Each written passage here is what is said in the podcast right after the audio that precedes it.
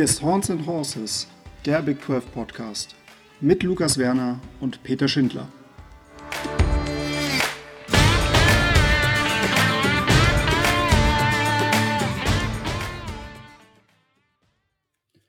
Der NFL Draft 2021 liegt nur noch ein paar Tage von uns entfernt. Wir nehmen hier am Samstag vor dem Draft auf. Ihr werdet die Folge also entsprechend ein paar Tage vor dem Draft hören, denke ich, hoffe ich. Können Sie natürlich auch nach dem Draft hören, aber vermutlich macht es mehr Sinn, Sie vor dem Draft zu hören, denn wir sprechen heute über die Offense Prospects 2021 aus der Big 12. Lukas, wie geht es dir? Mir geht's gut. Schön, dass ihr wieder eingeschaltet habt. Wie geht's dir, Peter? Ja, bei mir ist alles soweit ähm, alles cool. Ich freue mich, bin auch schon sehr gespannt, was äh, uns in den drei Tagen erwarten wird. Und wir haben uns auch diese Woche ein bisschen Verstärkung geholt, ähm, Kompetenz ins Haus. Und zwar Yannick Politowski ist da vom Saturday Kickoff Podcast. Grüße dich, Yannick. Ja, moin, schönen guten Abend. Schön, dass ich bei euch sein kann. Ja, wir haben zu danken. Also ich meine, ähm, sowohl Julian als auch du, ihr beide seid ja sehr, sehr gut vertreten, äh, was das Thema Podcasts angeht. Also ihr seid ja momentan so de facto auf Tour und habt ja natürlich noch euren eigenen Podcast, wo ihr aktuell sehr, sehr viel Content zum Thema NFL Draft produziert. Wie ist denn so der Pegel der Vorfreude bei dir und bei Julian? Ähm, ich glaube, bei Julian ist er noch ein bisschen größer als bei mir, weil der einfach noch mal ein Stück nerdiger als ich unterwegs ist irgendwie. Gefühlt kriege ich auch jeden Tag neue Nachrichten, äh, was jetzt hier schon wieder, was jetzt da schon wieder ist, was er da schon wieder für Ideen hat und so weiter und so fort. Ähm, was aber natürlich schön ist. Ähm, bei mir ist, der, ist äh, die Freude aber auch sehr groß tatsächlich. Ich habe frei bekommen am Wochenende, was nicht unbedingt selbstverständlich war, was ich ganz gut fand, weil ich echt keinen Bock gehabt hätte, nach dem Draft dann irgendwie um 6 Uhr noch eine Review-Folge für die erste Runde aufzunehmen, wenn wir ja auch live in der Live-Coverage sind, ja. zusammen mit ähm, der, Dra der Draft und ähm, Triple Option und Nicolas Martin. Und dann irgendwie zur Arbeit zu fahren um 10 Uhr, da habe ich echt keine Lust drauf gehabt. Ähm, und ich bin gespannt, was bei vielen Teams passiert. Also das habe ich öfter auch schon in den Team-Previews angesprochen, dass ich bei vielen Teams nicht einschätzen kann, was die eigentlich machen in der ersten Runde, weil gefühlt braucht jedes Team Receiver, gefühlt braucht jedes Team Edge Rusher. Und dann gibt's ja auch noch ganz oben ein paar Teams, die Richtung Quarterback schielen, habe ich mir sagen lassen zumindest. Und da gibt's ja auch den einen oder anderen Smokescreen im Moment oder eben nicht Smokescreen, von dem man gar nicht einzuschätzen weiß, wie sehr der eigentlich jetzt für voll zu nehmen ist. Deswegen bin ich sehr, sehr gespannt auf den Draft. Sehr schön übrigens, dass du der Draft sagst, Peter. sehr, sehr schön. also andere klingt einfach sagen, falsch. Als wir letzte Woche, als wir letzte Woche mit Jan aufgenommen haben ähm, und ich dann retrospektiv die, die Folge bearbeitet habe und nochmal reingehört habe, war ich dann doch ein bisschen überrascht, dass wir überhaupt keinerlei Zeit verschwendet haben, uns dieser Diskussion im Grunde zu stellen, die ja eigentlich quasi jedes Jahr äh, vorkommt. Ähm, ich bin da ehrlich gesagt relativ leidenschaftslos. Laut Duden geht ja auch beides. Geht auch beides ähm, eben. Ja, aber ich weiß nicht, ich bin irgendwie mit der Draft groß geworden, kann man schon fast sagen. Lukas, wie sieht's bei dir aus? Ich bin eher der D-Draft-Mensch, äh, aber okay. ich habe mich in letzter Zeit öfters bemerkt, wie ich der Draft sage, also und auch schreibe und ich gebe keine Garantie, dass ich es nicht durcheinander, also dass ich nicht beides benutze. Auch in dieser Folge. Ja, also ich, ja, also wie gesagt, ich verurteile keinen, der, äh, der die Draft sagt. Das ist, ähm, weiß ich nicht. Also ich finde das, finde das ehrlich gesagt jetzt nicht so die Diskussion, die äh, mich in irgendeiner Art und Weise triggert oder was auch immer. Da gibt's deutlich, deutlich ähm, andere Dinge und schlimmere Dinge, die einen tangieren können. Ja, das ist wohl richtig.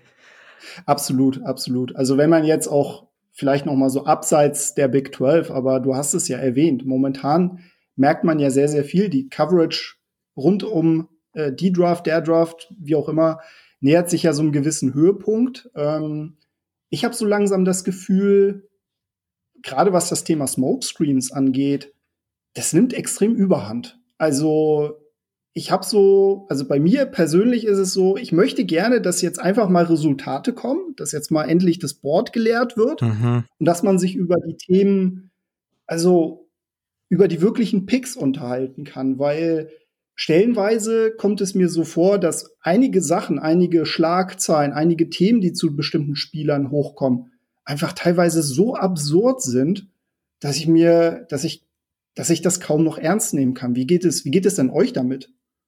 Absolut. Also ich weiß nicht, möchtest du anfangen, Lukas? Das ist ja, ist nee, ja euer Podcast. Nee, fang an. Ich muss jetzt nicht in den nee, überhaupt kein Problem. Ähm, also mir, mir geht's da ähnlich, muss ich tatsächlich sagen. Das fängt natürlich an, dass jetzt sich über die Epilepsie von Justin Fields ausgelassen wird. Das geht weiter damit, dass Mac Jones, von dem keiner weiß, ob es wirklich gewesen ist, in einem No-Obama-Kostüm vor sieben Jahren oder acht Jahren oder so irgendwas gefeiert haben soll.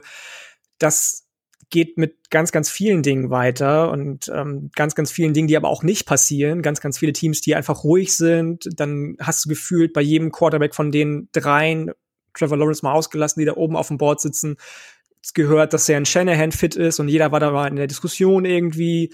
Mhm. Und was weiß ich nicht alles, ne? Dann, dann äh, droppen Spieler auf einmal wieder Gregory Russo aus Gründen tatsächlich, aber zum mhm. Beispiel, der ja letztes Jahr noch nach seinen 19,5 Sacks und 15,5 Tackles for Loss ähm, für das Edge-Talent schlechthin gehalten mhm. wurde und als Jahrhunderttalent deklariert wurde. Und es geht einfach wieder so richtig in diese Over-Evaluating-Schiene rein, dass du irgendwelche ja, Stories einfach noch bringen musst und dann wird eben irgendwas genommen, was Klicks generiert, aber den Prospects nicht wirklich gerecht wird. Geht mir auch ein bisschen auf den Senkel, muss ich sagen.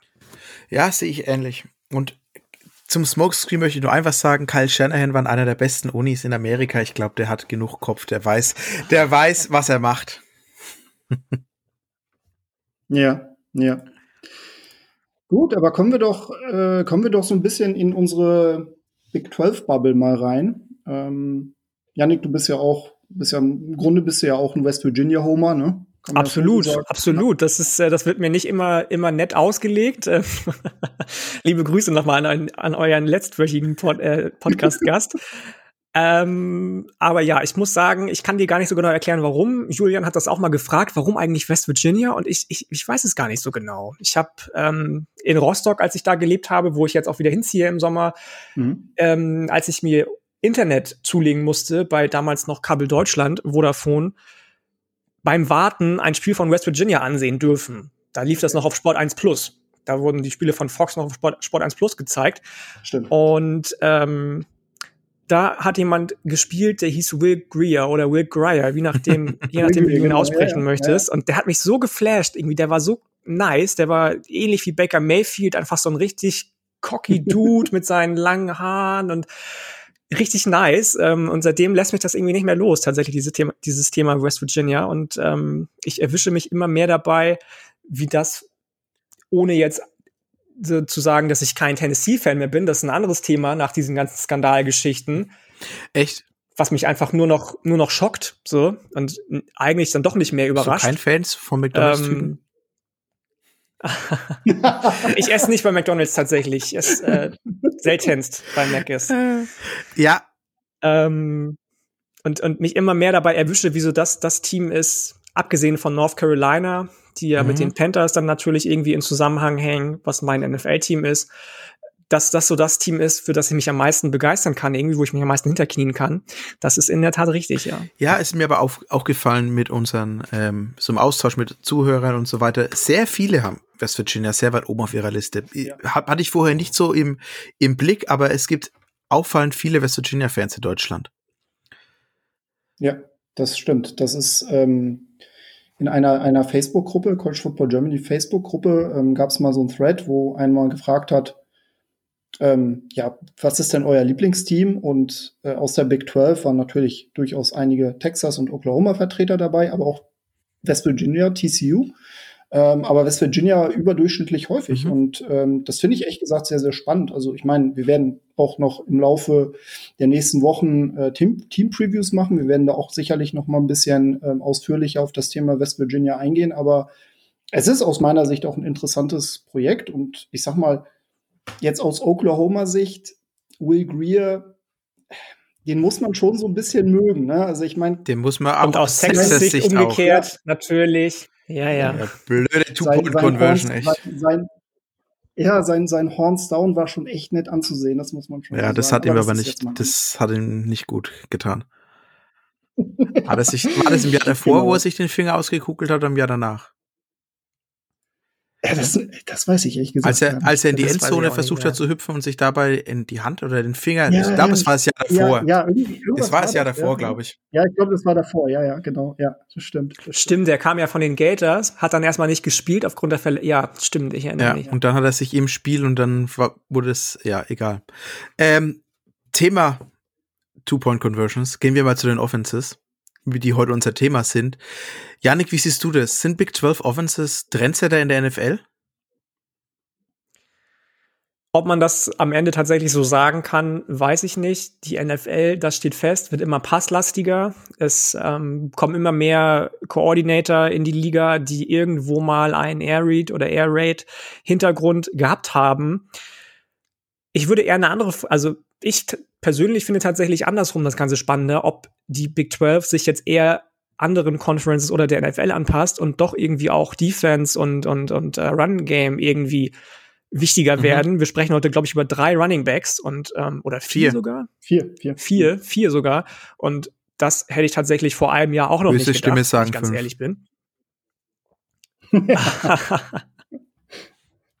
ähm, aber ähm, das, das mag sein, ja. Also wie gesagt, diese Passlastigkeit, dieses auf Außen hin passen und ähm, schnell zu passen, das siehst du immer mehr in der Big 12.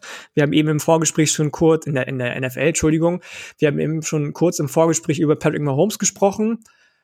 Ob jetzt dieses Jahr unbedingt der Patrick Mahomes, der neue Patrick Mahomes über den Draft in die NFL kommt, wage ich mal zu bezweifeln.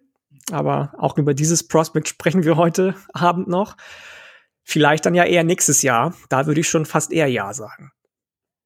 Ja, es ist, ähm, es ist interessant. Also ich, ich glaube, ähm, also ich kann mir schon vorstellen, dass, dass die Big 12 ein gewisser Trendsetter ist im Sinne von, äh, dass man bestimmte Elemente mit in die NFL äh, integriert. Also es wird definitiv nicht so sein, dass das aus der NFL eine zweite Big 12 wird. Also das, das auf gar keinen Fall. Dafür, ähm, dafür sind, sind die Spielsysteme sowohl offensiv als auch defensiv anders, verschieden. Also ähm, das, das, das ist halt schwer vergleichbar. Aber wenn man sich jetzt mal so ein bisschen die Trends anguckt, ich glaube, dass äh, gerade jetzt auch, ich meine, wenn wir jetzt hier von den Carolina Panthers sprechen, ja, also ich meine, Head Coach, der, äh, der aus der Big 12 kommt, ja, oder wenn man jetzt von den Arizona Cardinals spricht, und sowohl, sowohl ein, ein Head Coach als auch der Quarterback, der Starter, ähm, kommt aus der Big 12. Man kann ja schon sehen, dass es dann schon gewisse Einflüsse gibt. Und äh, diese Passlastigkeit ähm, oder Air Raid Elemente sieht man schon verstärkt. Ne? Und auch die Analytics-Welt sagt ja klar, guckt euch doch mal an, ähm, wie viel ihr über einen Pass erreichen könnt und wie viel ihr über einen Lauf erreichen könnt. Und das, glaube ich, wird immer stärker werden.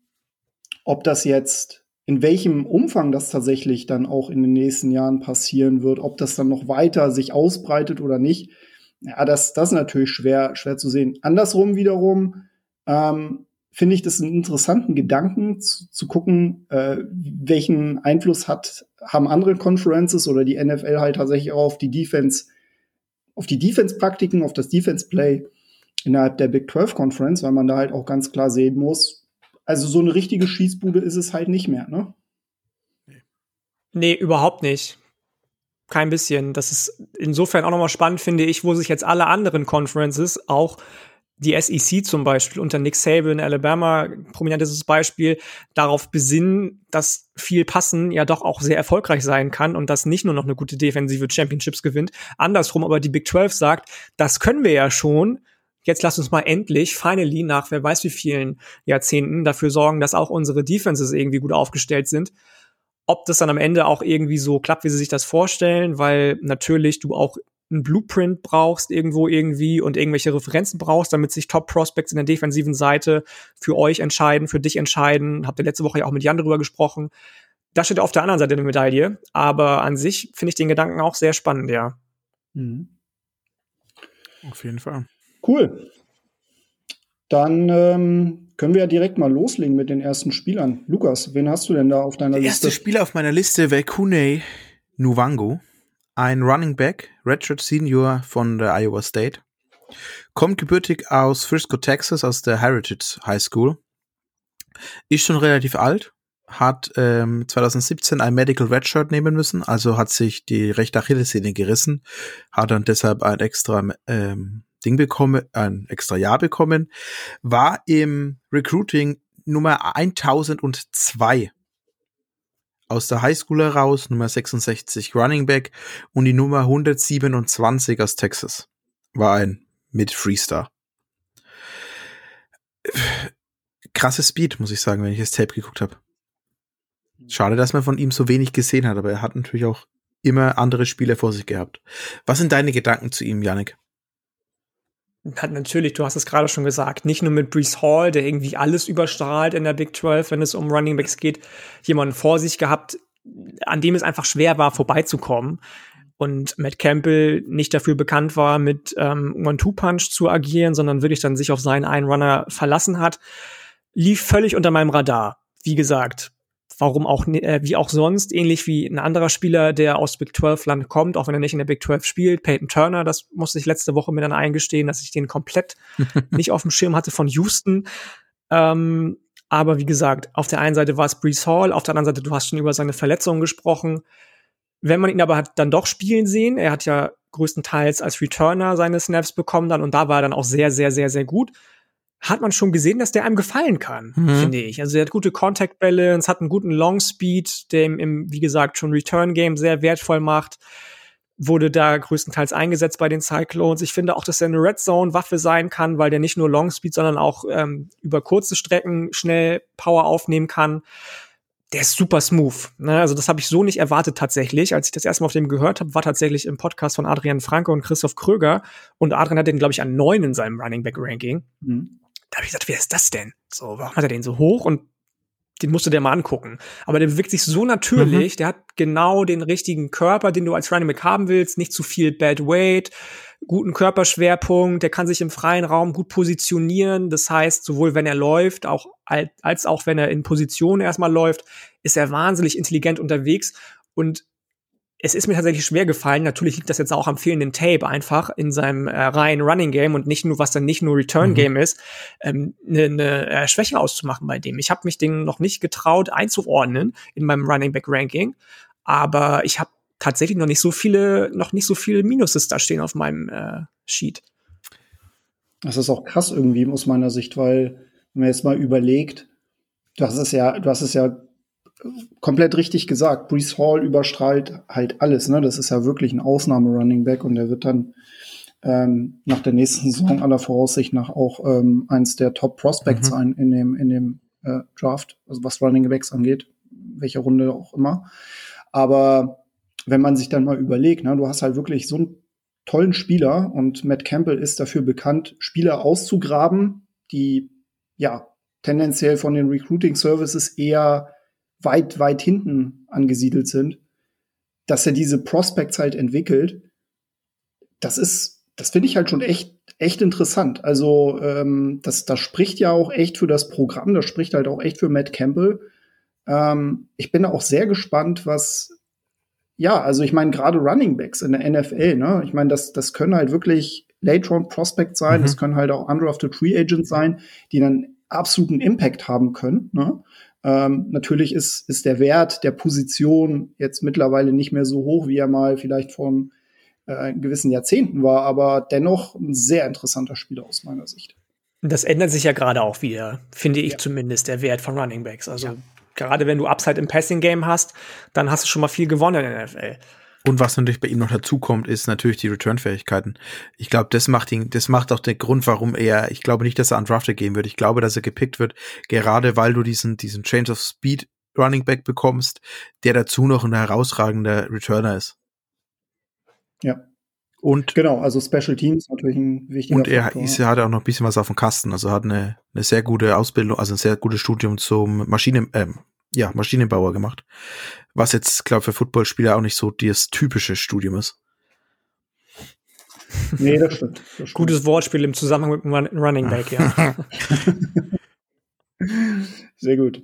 Man stelle sich mal vor, der hätte zusammen mit Brees Hall gespielt oft und ähm, ja, ähnlich wie die ja. North, Carolina, North Carolina Tar Heels das Ganze angegangen. Ich möchte nicht wissen, was dann los gewesen wäre.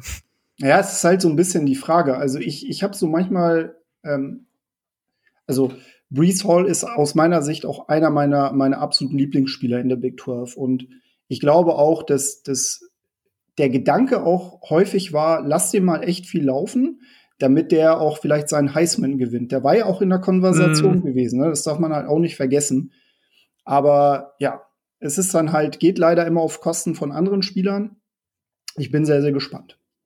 Dann machen wir doch gerne mal weiter mit dem nächsten Running Back. Und ähm, ich habe hier auf meiner Liste Puka Williams Jr., ein Running Back von der Kansas University, von den Kansas Jayhawks. Ähm, muss mal ganz kurz meine Notizen hier rauskramen. Und zwar ist das ein Spieler, der 2018 aus Boot, Louisiana, von der Hanville High School zu den Kansas Jayhawks kam. Er war ein Vier-Sterne-Recruit. Ähm, er war damals als ähm, Athlete rekrutiert worden und war ein Top 300 Prospect gewesen laut 24-7 das ist für die Jayhawks eine Hausnummer. Das muss man halt ganz klar sagen, denn ähm, die Kansas Jayhawks haben, was das Thema Recruiting angeht, in den letzten Jahren nicht so wirklich die Top-Spieler an Land ziehen können. Ähm, er ist sehr positiv aufgefallen, das muss man halt ganz klar sagen. Also er hat wirklich über die ähm, drei Jahre, die er jetzt an der Kansas University war, sehr, sehr gute Schlagzeilen gemacht. Er hat äh, bis auf das letzte Jahr, wo er nur ganz wenig gespielt hat, immer über 1000 Yards Rushing erreicht. Ähm, war ein wirkliches Workhorse für die Offense, die häufig eher wie ein Torso aussah, aber äh, Puka Williams war da der einzige, ich will schon fast sagen, der einzige Lichtblick. Und er hat nach vier Spielen im letzten Jahr outgeoptet. Ähm, das auch aus meiner Sicht völlig, ähm, ja, was völlig berechtigt war. Es ist halt einfach so, dass äh, er wahrscheinlich seinen Draftstock einfach nicht wirklich ähm, gefährden wollte. Ja, ich, ich sehe in ihm tatsächlich einen sehr geduldigen Runner. Er ist, also seine, seine Fußarbeit ist wirklich herausragend und er hat halt insofern das Talent, dass er wirklich gucken kann, okay, wie komme ich durchs Gap? Wie, wann muss ich beschleunigen? Wann muss ich abbremsen? Ähm, wo ist das richtige Loch, das ich durchkomme, durch das ich durchkommen kann? Ähm, ist wirklich, also wenn man wenn man wirklich das Laufspiel be äh, beurteilt, dann ist es aus meiner Sicht schon sehr komplett, was ich da sehe. Er ist auch ein absoluter Kämpfer. Also er kämpft wirklich um jedes Yard. Wie siehst du das, Janik? Also ich muss sagen, dass ich dir erstmal in einem zustimmen muss. Ich habe gerade nochmal geguckt, auch in meinen Notizen steht was ähnliches wie bei dir. Also so, gerade, dass er vor allem defensiv als auch offensiv Blocking-Konzepte versteht, sehr gut versteht. Auf der einen Seite weiß, wie er sich dann da zu positionieren hat, um ähm, durchzukommen. Auf der anderen Seite, wie er sich zu positionieren hat, trotz seiner geringen Körpergröße, wenn es um das Verteidigen geht. Sein Sidestep, Fußarbeit hast du auch schon angesprochen, ist herausragend, wirklich herausragend. Mhm. Das ist aber auch schon der größte Trade, den er einfach braucht, aus meiner Sicht, um mit seinem Spiel überhaupt erfolgreich zu sein, weil er zumindest für mich wirklich ein reiner Outside-Runner ist. Der hat gar nicht die, gar nicht die Masse, gar nicht die Möglichkeit, mhm. irgendwie mit seiner Größe und seiner Masse irgendwie durch die Mitte sich durchzuboxen, durchzukämpfen. Der muss den explosiven Schritt nach außen gehen und dann an der Seitenlinie langlaufen schafft er gut in der Big 12 oder hat er immer gut geschafft, bis diese Saison dann angefangen hat. Viel mehr, muss ich ganz ehrlich sagen, sehe ich in dem nicht. Der hat zwar auch als Receiver ab und zu mal glänzen können für die Kansas City Jayhawks, was bei dem Quarterback-Play auch eine Leistung ist, was sie die letzten Jahre gezeigt haben. Ähm, aber allein der Physis geschuldet, und ich tue ihm jetzt sicherlich Unrecht, sehe ich in dem, glaube ich, niemanden, der über lange Sicht als Nummer eins oder zwei Running Back Erfolg haben kann. Hm. Nee, sehe ich ähnlich. Also ich muss sagen, er ist für mich eher so ein Tool. Also ich weiß nicht, wie, wie weit er sich noch als Passer, als Passer, als Passempfänger eben weiterentwickeln kann. Ich glaube, da ist noch, das wird eher seine Rolle sein. So Swing Routes nach außen, dass er wirklich den Ball in Space bekommt und dann über außen gehen kann äh, in die Mitte schon mal gar nicht. Ich meine, er hat überragende vier äh, Wiederholungen bei der Bench Press geschafft. ähm, ich weiß ja nicht, was da los war, aber einfach keine Lust gehabt hat, aber vier ist echt, äh, wenn man überlegt, ähm, die anderen haben eigentlich alle so um die 20, die anderen Running Backs, wo ich so gescoutet habe. Ja, ich, ich wünsche ihm eine gute O-Line, in der der ja schön laufen kann und Wide Receiver, die blocken kann. Ich weiß nicht, inwieweit es gehen wird in der NFL. Hm. Ja, ja, das ja, ist, glaube ich, halt, unfassbar wichtig für ihn. Ja. Also im Gegensatz zu seinem, also zu unserem ersten Spieler, den wir hatten, hat er halt nicht oder wird er wahrscheinlich auch, was den Draftstock angeht, halt nicht die den Vorteil genießen, irgendwie vielseitig zu mhm. sein. Mhm. Ne? Und ähm, also ja, Running Back by Committee könnte ich mir halt auch vorstellen bei ihm.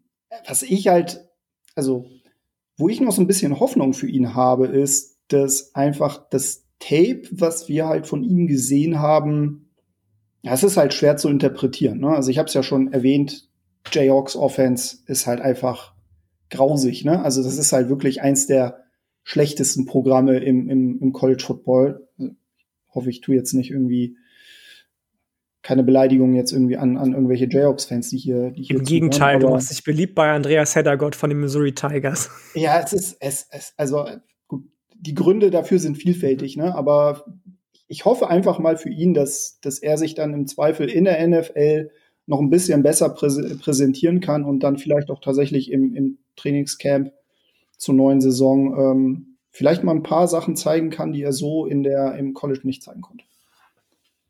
Richtig. Kann man so stehen lassen, ja. glaube ich. Ich habe dem tatsächlich gerne zugeschaut, aber mir war relativ, also ich täusche mich am Ende gerne, weil ich habe dem, wie gesagt, gerne zugeguckt. Aber wenn du, er ist ja nicht der Kleinste, das muss man dazu sagen, ne? Er ist, glaube ich, 1,77 irgendwie groß, aber eben so unfassbar leicht, ähm, dass ich nicht sehe, wie er überhaupt irgendwie bestehen möchte, wenn er nicht entweder die Position wechselt und vielleicht ja sogar auf Wide Receiver wechselt oder noch massig zulegt. Ja. Na gut, Masse zulegen ist, glaube ich, möglich. Sollte im Normalfall möglich sein in einer guten, in einem okay. guten Kraftraum. Gehen wir jetzt. Oder mit dem richtigen Shake. ja, oh genau, Gott, da gibt's genau. so grausame. Äh, gehen wir zum nächsten Running Back. Gehen wir an die Oklahoma State und gehen zu Chubba Hubbard. Richards Jr. aus Kanada, 21 Jahre, also für 22 bald, 6 groß, 210 Pfund. Ja, war damals, jetzt habe ich hier den falschen Link offen. Traumhaft. Ich manchmal, wenn alles so funktionieren würde, war die Nummer 360 im Land und der Nummer 23 Running Back war ein hoher Freestar. Ähm, kam auch mit übrigens mit 6-1 an die Uni. Auch wieder jemand, der geschrumpft ist irgendwie. Keine Ahnung, wie das immer passieren kann. Ähm, hatte eine überragende 2019er Version, äh, Saison. Und letztes Jahr sah das irgendwie nicht mehr so schön aus. Janik, was sind deine Gedanken zu ihm? Das mag ja aber auch daran liegen, dass zumindest zu Beginn der Saison die Offensive von Mike Gandhi ein bisschen umgestellt war. Mhm.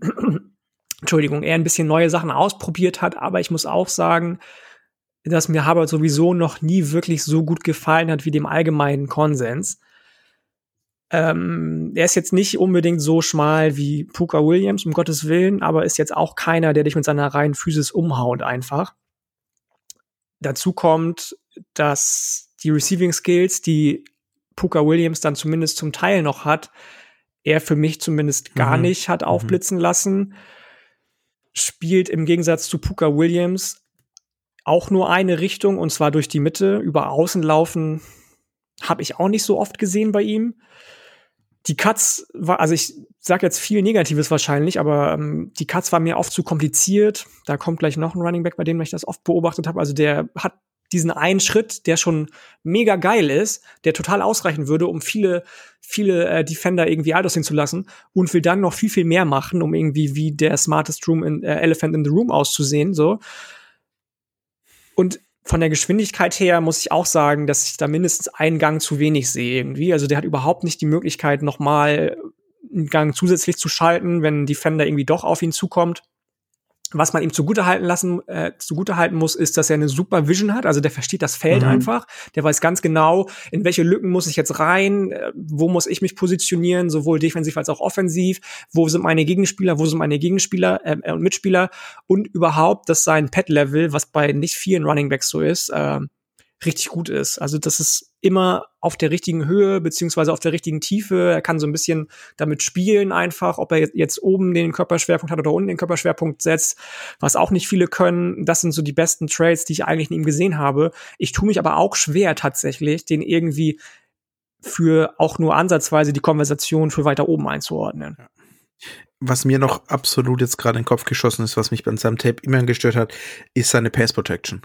Also jemand, der lustloser mhm. Pass Protected, habe ich wirklich selbst in ja. dem Bereich, in dem ich Football spiele, noch nicht gesehen. Also nicht, dass er die, die Gegenspieler noch einlädt oder noch ein, mit einen Schubser mitgibt, damit sie besser auf dem Quarterback landen. Also das ist grausam. Also ich würde tatsächlich ähm, sagen, dass das ein Spieler ist, der wunderbar im College funktioniert. Einfach weil halt auch Oklahoma State ähm, durchaus immer sehr, sehr äh, fähige Line hat und auch die Offense dadurch, dass sie halt auch sehr passlastig ist, immer wieder Raum für, für Läufe schafft. Er war Anfang der letzten Saison für mich der Kandidat für, für einen MVP ähm, von der Big 12. Mhm. Hat er nicht geschafft. Das hat dann im Endeffekt Brees Hall geschafft. Und bei ihm war es, glaube ich, auch so ein gewisses anderes Szenario, was mich dann auch am Anfang der Saison äh, ein bisschen überrascht hat, weil er gar nicht so sehr zu Zug gekommen ist, äh, im Vergleich äh, zu, zu Brees Hall zum Beispiel. Ähm, der musste sich das, das Backfield halt teilen mit A.D. Brown. Da waren Verletzungsprobleme, klar, ähm, geschenkt, aber das war halt, also das wird halt für die NFL wird's halt sehr, sehr schwer, ne? dass der dann wirklich, ähm, dass er wirklich eine Bellcow wird aus meiner Sicht. Der, dazu ist halt einfach, und gut, dass du es nochmal angesprochen hast, Lukas, also diese, Lustlosigkeit, das kann man, glaube ich, wirklich festhalten. Ähm, in der Pass Protection ist natürlich in der NFL tödlich. Also da überlege ich mir natürlich als Head Coach, Offensive Coordinator halt auch, ob im Zweifel ich da nicht lieber jemanden aufstelle, der, der da eher kompletter ist. Und die Trades, die er halt hat, ja, also der wird sich da sicherlich irgendwie die Plätze, also den Platz als Running Back mit, mit zwei, ein, zwei anderen Leuten teilen müssen. So. Auf jeden Fall, was mich auch immer noch wundert, er hat immer dieses, dieses ähm, diesen Ruf als ehemaliger Weltklasse-Sprinter in der als als Jugendlicher als Kind. Er hat ja auch die Jugendweltmeisterschaften gewonnen mal. Aber dann schafft also er war für mich in der Big 12 noch nie schnell und dann auch nur ein 4 5 er vor vor die Jahr Dash ich weiß nicht. Irgendwie die die die High End Speed fehlt mir für ihn bei ihm. Ja es ist absolut. es ist so ja. ja. Gut, ähm, der letzte Running Back aus unserer Liste ist Ramondre Stevenson, kommt aus Las Vegas, Nevada, äh, kam 2019 zu den Sooners. Recruiting Ground im Übrigen, der jetzt für die Sooners nicht so tagtäglich ist, nicht so typisch ist. Äh, damals 5'11, äh, 235 Pfund. Ich habe ihn hier nochmal notiert mit 6'0, 231 Pfund. Ähm, ja, ist ein ziemlich kräftiger Back, das muss man schon sagen. Er war damals äh, Three-Star-Recruit, äh, Nummer 2 Running Back im Staat Nevada und Nummer 30 Running Back landesweit. Ähm, ja, Ramondre Stevenson, muss man sagen, hatte doch einiges an disziplinarischen Problemen gehabt an der äh, Universität und war mit den, äh, diversen anderen Spielern auch mehrere Spiele gesperrt gewesen, war aber 2020, als er von seiner Sperre zurückgekommen ist, ein absoluter Difference Maker in der OU Offense gewesen. Er ist quasi alles in Grund und Boden gelaufen. Er war tatsächlich der Back gewesen, der ähm, Running Back, den die OU Offense gebraucht hat. Und ja, sein kräftiger Körperbau ähm, spricht für sich, aber er ist auch durchaus agil. Also dafür, dass er halt so kräftig gebaut ist, ist er schon durchaus in der Lage, den oder ein, einen oder anderen Cut zu machen. Allerdings, ja, also kann man sicherlich ein bisschen schlauer, ein bisschen intelligenter machen. Ähm, er kommt aber gut aufs zweite Level. Das muss man schon, das muss man ihm schon lassen. Und äh, was das Passspiel angeht, habe ich ja, also er wurde jetzt nicht so häufig eingesetzt im Passspiel, aber die Routen sahen gar nicht so schlecht aus aus meiner Sicht. Janik, wie ist denn so deine Einschätzung? Tatsächlich ist das der Quarterback, den ich am liebsten mag aus der Big 12 und das äh, mit Abstand. Erstmal spielt er, als würde er 20 Pfund weniger wiegen, was hm. ich mega schön finde. Das ist super schön anzugucken, sieht super elegant aus manchmal bringt ihn das ein bisschen aus dem Gleichgewicht. Also dann, dann will er mehr machen mit seinen Füßen, als dass er eigentlich fähig ist zu handeln, obwohl er eine sehr, sehr gute ähm, Contact Balance hat. Powerback trotzdem, auch mhm. wenn er so elegant spielt. Hat einen super spaßigen Stiff-Arm, den er richtig gut einzusetzen weiß. Du hast die schnellen Füße schon angesprochen. Ist für mich auch im Receiving-Game brauchbar. Ich habe so einen ganz seltsamen Vergleich gelesen, dass er so ein bisschen aussieht wie das beste Running Back Prospect seit Alvin Kamara. Habe ich jetzt nicht gesehen, muss ich ganz ehrlich sagen. Mhm. Auch wenn, wenn die Parallelen natürlich da sind, aber auf dem Level, entschuldige mal, ja, also das, das wäre schwierig, glaube ich. Mhm. Ist ein guter Blocker, mhm. aber in seinen Routen oft wenig kreativ. Also das ist ja Running Back typisch eigentlich, auch wenn du so ein, so ein kräftiger Back bist, dass du einfach mit dem Kopf nach unten durch die Mitte läufst. Das, das macht er auch ein bisschen zu häufig. Wir haben eben schon die eleganten äh, Bewegungen, die Füße angesprochen, die gut sind. Er könnte auch mehr. Er könnte auch über Außen laufen. Er könnte ein bisschen kreativer sein. Entschuldigung. Ähm, also mir gefällt das alles sehr, aber er muss einfach noch viel, viel überlegter spielen, sage ich mal. Er muss sich noch viel mehr Gedanken darüber machen, zu was er eigentlich fähig ist und was er eigentlich gerade macht um ein erfolgreicher Running Back in der NFL zu sein. Ich gehe definitiv davon aus, davon aus, dass er das kann, aber der muss noch viel, viel mehr aus sich rausholen. Auf jeden Fall. Also was ich jetzt, ich mache mich jetzt gleich bei Peter unbeliebt, aber ähm, mich stören seine Off-Field-Issues und mich stört die Tatsache, dass er eben diesen Drogentest verhauen hat. Und man muss dazu sagen, in der NCAA testet nicht auf Gras. Also das ist immer wichtig bei Drogensperren im College. Die NCAA interessiert sich nicht für Gras. Die testen auf andere Stoffe. Und da passt ein ganz guter Fakt dazu. Das habe ich die Woche in einem TCU-Podcast gehört und es ist so unfassbar passend. Oklahoma führt die Big 12 in drei Punkten an, also in drei Polls. AP Poll, Coaches Poll und FBI.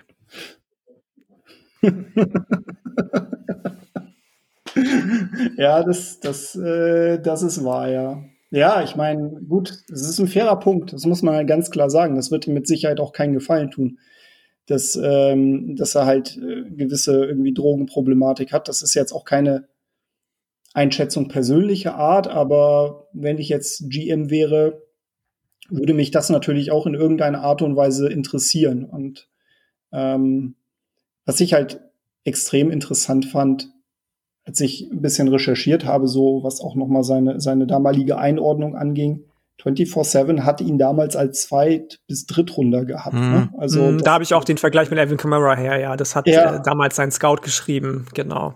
Ja, also das, ähm, nee, das, das glaube ich nicht. Das wird ihn auch, glaube ich, ein bisschen zurückwerfen. Äh, nichtsdestotrotz, also das können wir jetzt natürlich ein bisschen schwer einschätzen. Ne? Wir, wir führen halt, wir haben halt keinen Zugriff auf die Interviews. Ähm, die werden ihn mit Sicherheit an der einen oder anderen Stelle auch ähm, sicherlich, könnte ich mir vorstellen, Schwitzen gebracht haben. Aber rein spielerisch gesehen ähm, hat er schon Potenzial. Also der hat schon Potenzial und ähm, er wird vermutlich, er wird vermutlich auch nur seine Situation bekommen. Er wird jetzt auch vermutlich nicht der Spieler sein, der jetzt ähm, die NFL dominieren wird. Aber ich glaube, dass er halt einfach die Tools mitbringt, dass er sagen muss, dass das definitiv ein Spieler sein wird, der ein Teil eines soliden Committees sein kann. Und ähm, bei ihm bin ich wirklich sehr gespannt, wo er am Ende landet. Also ähm, und was, was quasi aus ihm gemacht werden kann. Ne? Und ich hoffe einfach auch für ihn, dass er die Probleme, die er halt auch im College hatte, dass er die jetzt quasi auch loslässt und dass er halt einfach nur noch sportlich ähm, positive Schlagzeilen macht.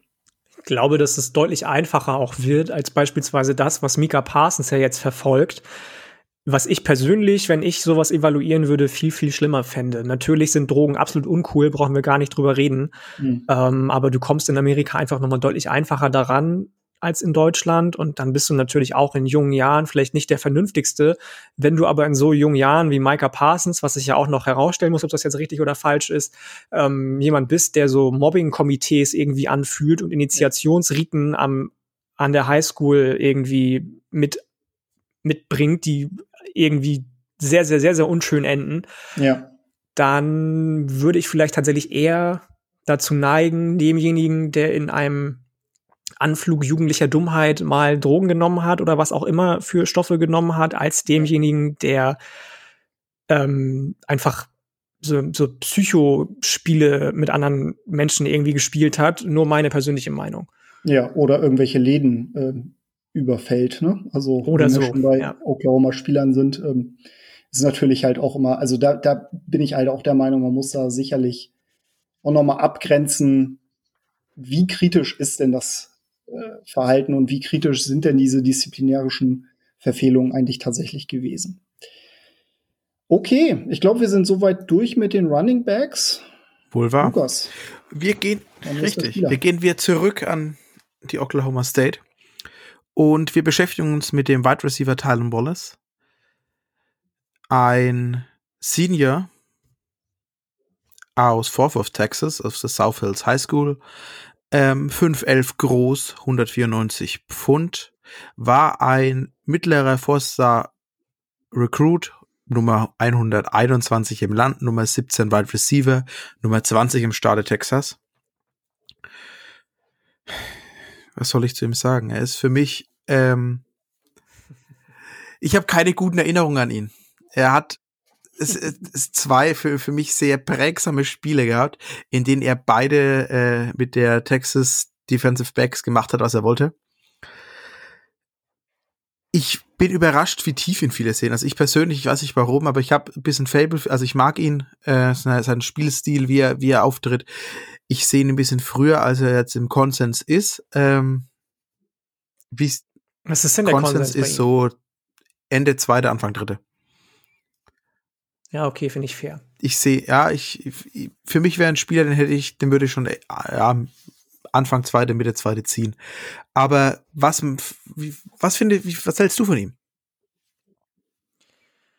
Ähm, erstmal muss ich dir zustimmen, ich habe dem sehr, sehr gerne zugeschaut. Der ist jetzt auch nicht der Mhm. größte und trotz dessen ein Contested Catch Monster. Ja, also das dürfte der bei Vibe nicht als seinen stärksten Trade betiteln, so wie er gebaut ist. Tut er aber. Da kommt ihm sicherlich zugute, dass er eine sehr, sehr gute Hand-Eye-Coordination hat. After the Catch herausragend. Ja, also das ist dann natürlich noch mal ein, die Kirsche auf der Sahne, wenn du Contested Catches irgendwie gut abgreifen kannst und dann noch mal daraus was machen kannst auch und nicht nur an der Seitenlinie links beiseite gepflückt wirst. Das passiert ihm aber leider oft.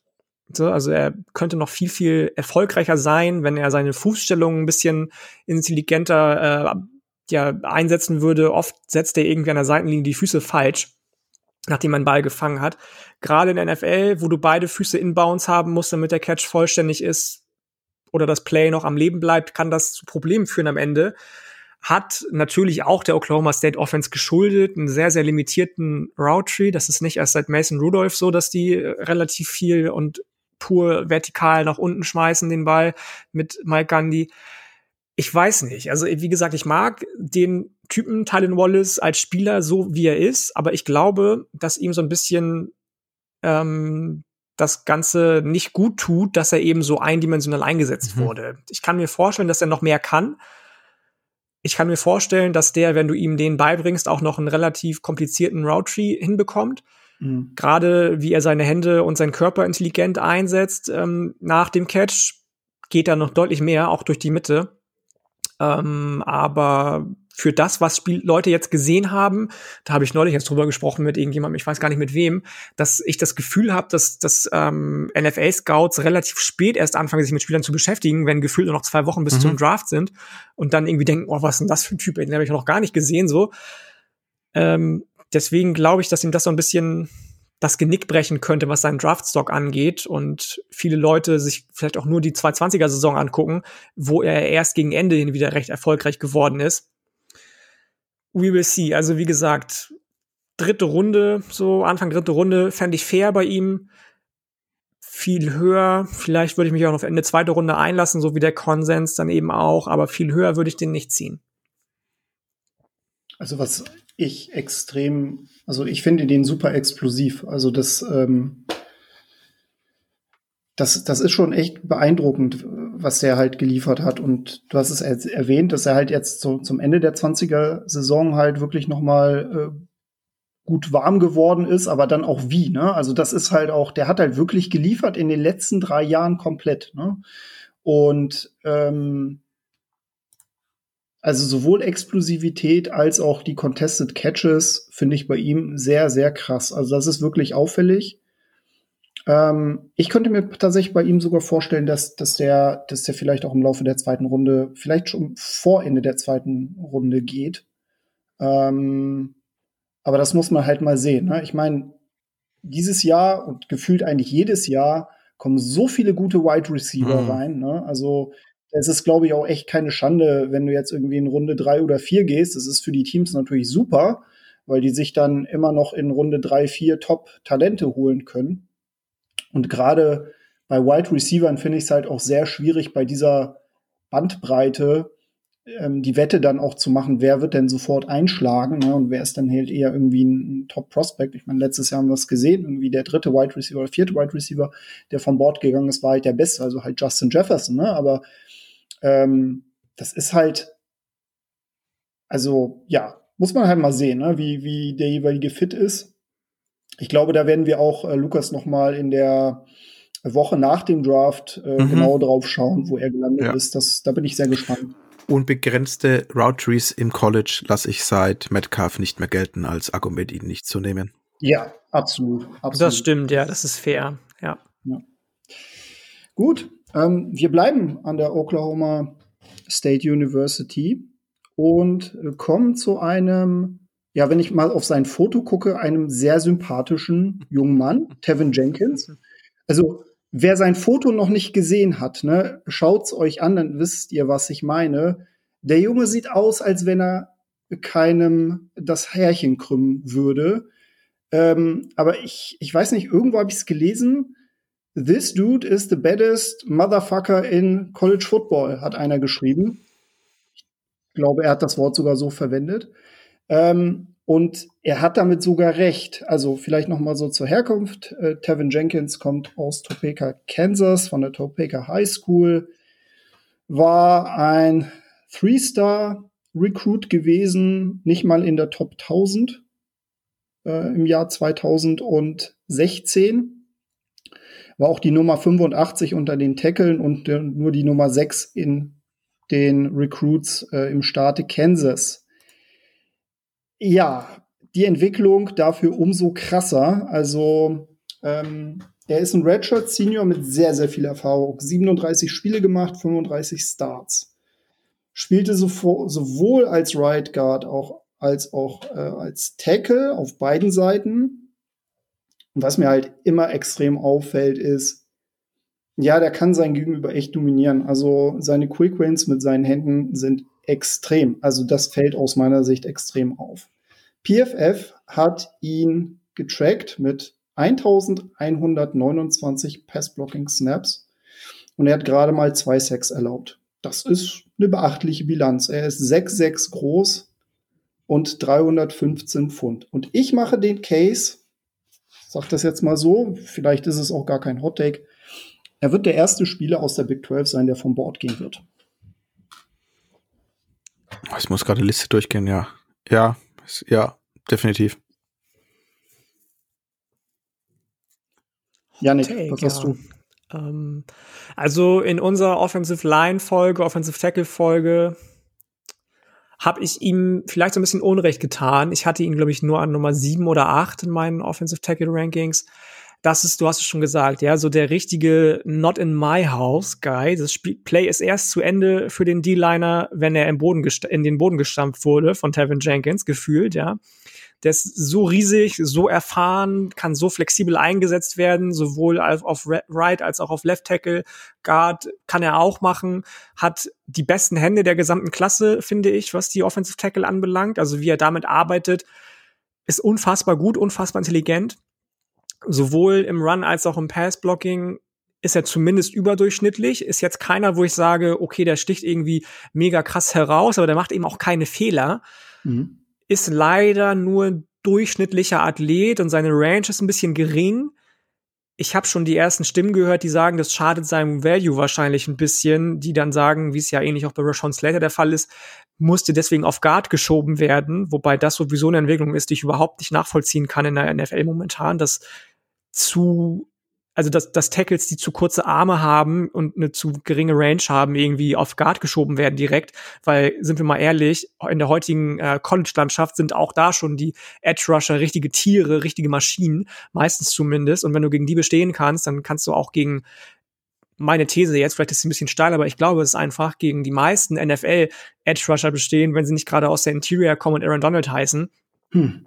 Ähm, manchmal ist seine Balance ein Problem für ihn sowohl wenn er gegen den Pass arbeitet, als auch gegen den Run arbeitet, dann ver verliert er manchmal so ein paar Sekunden, die er sich irgendwie wieder berappeln muss und dann ist der D-Liner entweder schon vorbei oder so an ihm dran, dass er keinen Impact mehr haben kann in dem Play, was ich ein bisschen schade fand, oft auf seinem Tape, aber alles in allem, ich weiß jetzt nicht, ob ich mitgehen würde, dass das der erste Big 12 Spieler ist, der vom Board geht. Aber alles in allem ist es definitiv jemand, der in der NFL wahnsinnig gut zurechtkommen wird, wahrscheinlich. Okay. Also wir äh, vielleicht noch so, ich würde dir am Ende der ähm, unserer Liste noch mal die Frage stellen, wen du als erstes vom Board, ähm, also aus der Big 12 vom Board gehen sehen würdest. Das können wir uns ja für später noch mal aufbehalten. Ja, ja gerne. Okay. Ja, würde ich sagen, bleiben wir bei den Tackles, wechseln den Start und gehen zu Samuel Cosme. 6'6, 314 Pfund, Richard Jr. aus Humble, Texas. Er war Recruit Nummer 1123 im Land. Ein Freestar. Nummer 104 Offensive Tackle, Nummer 155 in Texas. Hat ursprünglich zu Houston committed, als ähm, unser ehemaliger Head Coach dort noch Head Coach war, hat dann, als er gewechselt hat, ebenfalls die Pledge gewechselt, ist mit ihm zu den Longhorns gegangen und hat sich dann nach einem Redshirt-Jahr relativ schnell erst in der ersten Saison als Starter auf Right Tackle etablieren können und wurde ist dann an die Seite gewechselt und war am Ende ein sehr American war der übrigens auch der am drittschlechtesten gerankte Commit in der 2018er, äh, 2017er Texas-Klasse. Also war wirklich einer der, ist aber so ein Phänomen, das man dauerhaft sieht bei Texas. Der Schlechteste wird meistens der Beste. Ähm, ich mag ihn. Also ich mag ihn vom Spielstil her.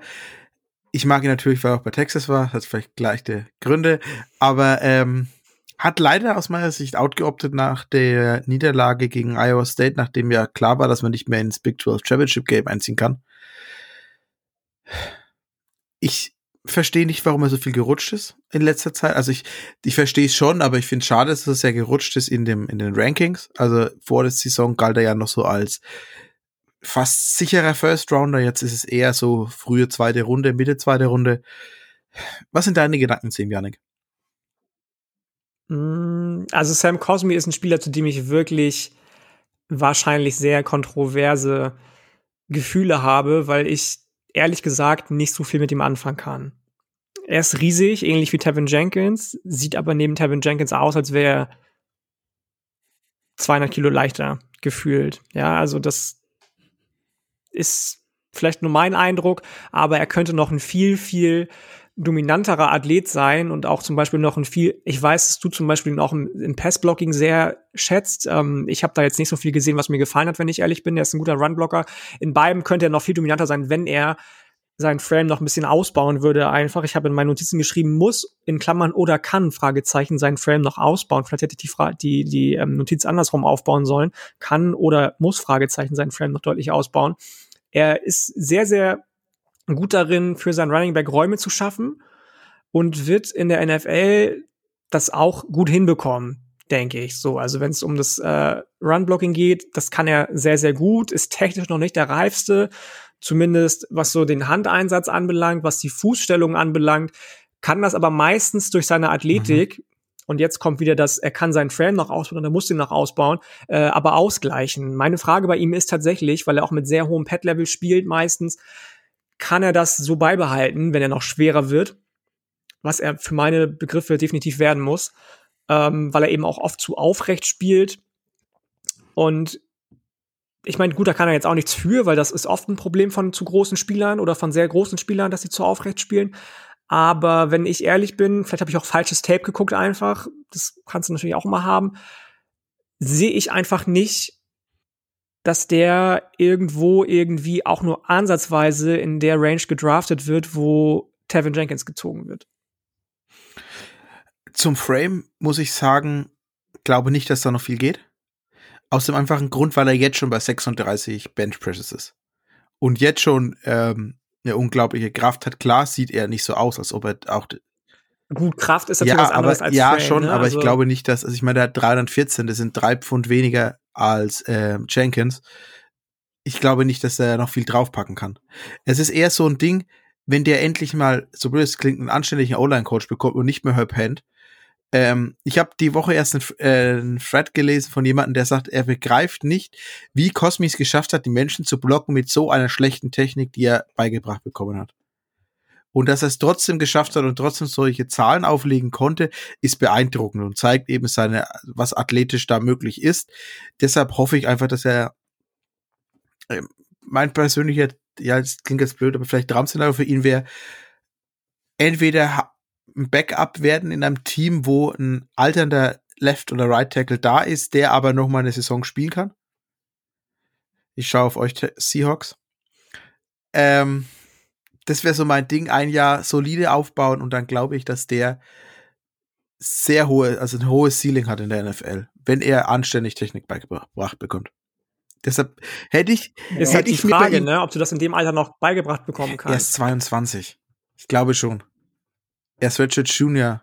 ja, okay. Also er hat wirklich nur drei Jahre gespielt. Er hat ein Jahr geredshirtet und hat dann nur drei Jahre gespielt. Ähm, ich glaube schon, dass da noch was geht. Ich, ich hätte mir bei ihm gewünscht, dass er noch mal ein Jahr zurückkommt. Klar war dann schon alles, aber ja, glaube ich, mit, mit Flood in Texas hätte ihm, glaube ich, im Draftstock unfassbar viel geholfen. Ja, und ich glaube auch einfach, ähm, das würde ich jetzt noch mal gerne ergänzen. Also ich bin da, ich bin da insofern bei Lukas, dass ich, dass ich sage, ich glaube, bei O-Linern kannst du durch Coaching halt viel machen. Ähm, was wir halt sehen, ist, dass viele O-Liner, die relativ hoch gedraftet werden, ähm, sehr niedrig teilweise von den Recruiting Services gerankt werden. Das hat damit zu tun, dass das vermutlich die Position ist, die du in der Highschool, also das kannst du schlichtweg nicht gut predikten aus meiner Sicht. Es ist ja eine Position, die du ja im Verbund mit vier anderen Spielern spielst. Und ähm, kann mir sehr, sehr gut bei Samuel Cosmi vorstellen, dass er, wenn er an seiner Technik arbeitet, dass er durch seine Athletik, also die sehe ich definitiv bei ihm, äh, dass er da viel gut machen kann. Und äh, warum er so gerutscht ist, also man muss halt auch, man muss halt auch mal sehen, woher, wo, wo lag er denn in den Mocks? Er lag ja relativ konstant in Runde 1, Mitte Runde Mhm. 1, ne, so. Ähm, er ist dann jetzt quasi ein bisschen gedroppt in Runde 2, was aus meiner Sicht für O-Liner absolut noch okay ist. Ne? Also wenn du jetzt nicht gerade Penny Sewell bist oder ähm, irgendwie ein Top-Tackle von, von, von, von Alabama, ja, dann ist Runde 2, Runde 3 völlig in Ordnung. So, ne? Also ich kann mir sehr, sehr gut vorstellen, dass der ein relativ hohes Ceiling haben wird in der NFL, weil ähm, er aus meiner Sicht auch tatsächlich also er passt halt auch wirklich in diese passlastige NFL aus meiner Sicht. Also er ist der definitiv bessere Passblocker für mich als ein Runblocker und ähm, bin sehr gespannt, bin auch hier sehr gespannt, ähm, welches Team ihn dann auch letztendlich picken wird. Vielleicht muss ich noch mal anderes Tape von ihm gucken. Ja, aber wie gesagt, ne, das ist ja was, was das Thema ähm, Einschätzung angeht, kann man ja durchaus sehr weit auseinanderliegen. Das ist ja völlig, völlig klar. Gut, dann ähm, kommen wir zum nächsten Spieler. Und ja, das ist tatsächlich jetzt mein äh, ja, Man-Crush, würde ich fast sagen, aber das hat jetzt auch tatsächlich, also das, das sage ich jetzt als Oklahoma Homer. Creed Humphrey, ähm, 6'4, 312 Pfund. Ähm, er war die letzten drei Jahre der Starter auf Center gewesen, ähm, kam für 2020 überraschenderweise zurück. Äh, ich rechne ihm das extrem hoch an, weil die letzte Saison ja nun wirklich für keinen, äh, also das war keine Saison, die wir so wieder erleben wollen. Ähm, aber er hat sich im Dienst der Mannschaft gestellt und hat wieder sehr, sehr gute Leistungen gebracht. Er ist vielleicht nicht der athletischste, schon ein bisschen runder Typ so.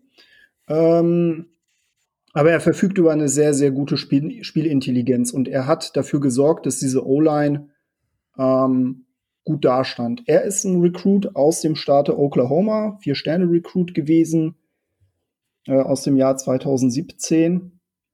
Und ähm, ja, ich, es war immer eine Freude, ihn zuzusehen. Und da muss ich auch noch mal sagen, ich glaube, äh, da hat auch Coaching sehr, sehr, sehr, viel, sehr, sehr hohen Anteil, denn ähm, O-Line-Coach Bill Biedenbow ja, ist ja schon ein, eine Koryphäe auf dem Gebiet im College Football. Ich sehe ihn als guten Fit für so Gap Power Schemes ähm, und habe mir noch mal ein bisschen was an Stats rausgesucht. Ähm, er hatte insgesamt 1297 Pass-Blocking Snaps laut PFF, ließ da gerade mal 28 QB Pressures zu und keinen einzigen Sack. Das muss man auch erstmal schaffen. Yannick, wie siehst du Creed Humphrey? Ich mag den auch sehr. Ich mag den sehr, sehr gerne. Das war in unserem Interior O-Liner Ranking, glaube ich, meine Nummer drei, der Nummer vier. Ich meine nur meine Nummer vier, aber das tut ihm ein bisschen Unrecht. Ich finde die Interior O-Line Klasse sehr, sehr gut besetzt dieses Jahr. Ähm, du hast den Wrestling-Hintergrund schon angesprochen und wenn du Wrestler bist, dann gibt es ja entweder nur zwei Möglichkeiten. Entweder du wiegst irgendwie 140 Gramm und bist der athletischste okay, Dude überhaupt, oder du wiegst 240 Gramm oder eben fast 300 Gramm und bist mehr so der Typ, der über Power kommt. Ähm, das war er. So, ne? Also er ist jetzt nicht der beste Athlet, aber überdurchschnittlich für sein Gewicht und für seine Größe. Wahrscheinlich bedingt auch durch diesen Wrestling-Hintergrund arbeitet er unfassbar intelligent mit den Händen sehr, sehr intelligent, ist flink auf den Füßen, was ich so bei keinem anderen Interior O-Liner gesehen habe. Ist ja auch einer der wenigen linkshändigen Center im Draft, das darf man auch nicht vergessen. Du hast auch den sehr, sehr hohen Football-IQ schon angesprochen. Das geht sowohl über das Verstehen von Spielzügen hinaus, als auch darüber, was eigentlich der Gegner für Spielzüge gerade ähm, adjustiert, wenn du in der Offensive und der Gegner in der Defensive ist. Er hat zum Beispiel schon Quinn Williams das ein oder andere Mal aus, alt aussehen lassen, als mhm. der noch am College war, der jetzt bei den äh, New York Jets spielt. Kurze, kurze Anmeldung, An Anmerkung. Es ist einfach ein richtig spaßiger Typ, der ein sehr, sehr netter Typ auch sein soll. Also das finde ich auch immer witzig, irgendwie, dass die O-Liner immer die nettesten Typen überhaupt sind. Das ist ja bei Landon Dickerson von Alabama genauso. Ähm, wenn der in Blocks reinläuft, dann sind die auch mal ganz schnell aber auch nur eine Sekunde da gewesen und dabei bleibt er dann aufrecht. Also wenn der mal Blocks zerstört irgendwie, dann macht er einfach weiter. So, ja, dann bleibt er aufrecht und guckt, wo kann ich dem nächsten irgendwie was, was Böses tun. Setzt eine sehr, sehr weite Base, was ich mal ein bisschen komisch fand, weil so machst du dich irgendwie auch angreifbar. Aber alles in allem fand ich den echt gut und fand den echt schön anzugucken. Und ich glaube, ich ziehe das jetzt schon nach vorne. Das ist meine These, dass das der Spieler ist, der als erstes von der Big 12 vom Board geht. Oh, interessant. Mhm. Oh. Nee. Nee, ich glaube, da geht eher der TCU Safety vorher. Aber. Ja, gut, vielleicht sagen wir der erste Offensivspieler, ähm, aber das, ja gut, dass Trevor Murray ja. vielleicht früher gehen könnte, da magst du recht haben. Ich hätte jetzt, also ich hätte, ich stand jetzt wirklich zwischen Jenkins und Merrick und dann frühestens Humphrey. Hm. Ja, es ist, äh, ist spannend. Also ähm, es, ich habe den jetzt, ich glaube, das war der NF, der aktuelle NFL.com Mockdraft gewesen. Da haben sie den, glaube ich, an am Ende der ersten Runde, meine ich, zu den Dolphins gemockt. Und sonst sehe ich den relativ häufig auch irgendwie in Runde zwei zu den Steelers gehen. Und muss ganz ehrlich sagen, also ich bin jetzt nicht der größte Pittsburgh Steelers-Fan, aber ihn als Nachfolger von Marquise Pouncey würde ich schon echt interessant finden. Also könnte ja, gut, gut reinpassen. Gesagt, Könnte gut reinpassen. Hm. Ja, da, das glaube das glaube ich auch. Das glaube ich auch. Also ähm, das ist so ein Pick, der Sinn machen würde. Aber ja. natürlich nur, wenn sie in der ersten ja. Runde auch anständig einen Running Back gedraftet haben. Ja. ja, da geht ja vielleicht Ramondre Stevenson, man weiß. oh. Peter fängt an zu träumen. ja, und äh, es hören keine Pittsburgh Steelers-Fans mehr zu. Ähm. Also ich habe nee, mit den Jungs auch aufgenommen letzte Woche eine Folge und ich weiß nicht mehr, wer von den dreien das war, aber ähm, einer von den dreien würde auf jeden Fall einen totalen Meltdown erleben, wenn das passieren würde. Erste Runde Running Back, da geht er gar nicht konform mit. Ist halt auch voll der voll der Analytics Guy gewesen, irgendwie der einfach sagt so erste Runde Running Back, okay bis Runde fünf Running Back sowieso nicht. Ähm, aber also das bei dem würde sich Ramondre Stevenson nicht ähm, nicht in das Notizbuch reinspielen, wenn der in der ersten Runde gezogen würde von den, von den Steelers. Nee. Nee, das, ist, das sehe ich, das sehe ich auch definitiv nicht. Also da gibt es nee, auch aus Sicht andere Spieler, die ich, die ich vorziehen würde. Also, naja, egal. Aber das ist jetzt, das soll jetzt auch keine, keine Running Back-Diskussion werden. Ähm, ja, bin, bin sehr gespannt. Also, ich, ja, ich bin, ich, ich glaube, ich sehe ihn auch tatsächlich sehen auch tatsächlich eher Anfang, Anfang Mitte Runde zwei mhm. realistischerweise. Wobei es halt durchaus auch ein Spieler sein könnte, weil es ist ja jedes Jahr so, ne? Es gibt dann immer mal wieder Spieler, die dann doch irgendwo überraschenderweise in, in Runde eins gehen. Es würde mich nicht komplett schocken. Es würde mich nicht komplett schocken, wenn er irgendwie gegen Ende der, der ersten Runde dann auch vom, vom Board gehen würde. Fair auf jeden Fall. Ja würde ich sagen, gehen wir weiter. Wenn ihr soweit alles gesagt habt. Und gehen von dem letzten Samuel auf meiner Liste zum nächsten Samuel auf meiner Liste. Und wir gehen zu Samuel Ellinger von der University of Texas aus Austin, Texas, von der Westlake High School, der High School von Drew Brees und Nick Foles. Was soll ich zu Sam sagen? Ich mag Sam. Also ich, äh, persönlich ist er sowieso, menschlich ist er ein herausragender Mensch. Ähm, ich weiß, dass Sam nicht, gedra äh, nicht hochgedraftet, also hochgedraftet. Ich hoffe, dass er überhaupt gedraftet wird. Er hat vier Jahre lang seine Knochen für dieses Team hingehalten. Und ich glaube, dass er trotzdem noch die Möglichkeit hat, ein solides NFL-Backup zu werden. Ähnlich wie jetzt ein McCoy. Äh, ich glaube, es wäre so, es wäre so für mich, für ihn persönlich das Traumszenario. Er ist 6'1 groß, 220 Pfund, Senior, war die Nummer 120 in der Nation, der Nummer 4 Dual Threat Quarterback, die Nummer 19 aus Texas. Äh, mit Nummer 4 Dual Threat war übrigens auch knapp hinter Legenden wie Tate Mattel und ähm, Cal Noodle Armond. Ähm, ja, die Texas A&M-Liebe kommt du, wieder durch. Ich habe äh, ich hab hier noch ein Buch liegen, was ich nachher noch kurz vorstellen will. Das ist nur voll mit Liebe für Texas A&M. Ja. Was sind deine Gedanken? Ich weiß, dass du, ihn, dass du überrascht warst, dass er überhaupt auf der Liste steht. Ähm, ich hatte eigentlich so ein bisschen gehofft, dass wir mit dem abschließen, weil ich dir gerne gesagt hätte, lieber Lukas, meine Notizen zu Sam Ellinger beinhalten seinen Namen und das war's. Ähm, du hast alles gesagt, was ihn so liebenswert macht. Das ist ein Typ, der sich absolut in den Dienst der Mannschaft gestellt hat, vier Jahre lang, ist ein Leader, der kann seine Receiver, seine Offensive Liner, seine Running Backs kann der mitreißen. Also das ist so ein richtiger Anführer, einfach, um das deutsche Wort auch nochmal zu benutzen, weil mir kein anderes Besseres einfällt.